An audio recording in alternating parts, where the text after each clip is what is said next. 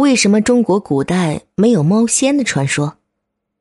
中国很少有关于猫的传说，主要就是因为古代的时候猫不常见，古人都是依山而住，山里蛇和狐狸之类的比较多，反而狸猫却并不常见。加上猫本身的行为诡异，所以更难让当时的人们发现其行踪。而狐狸与蛇则不同。他们经常会到村民家里偷家禽之类的食物，人们自然而然很容易发现他们。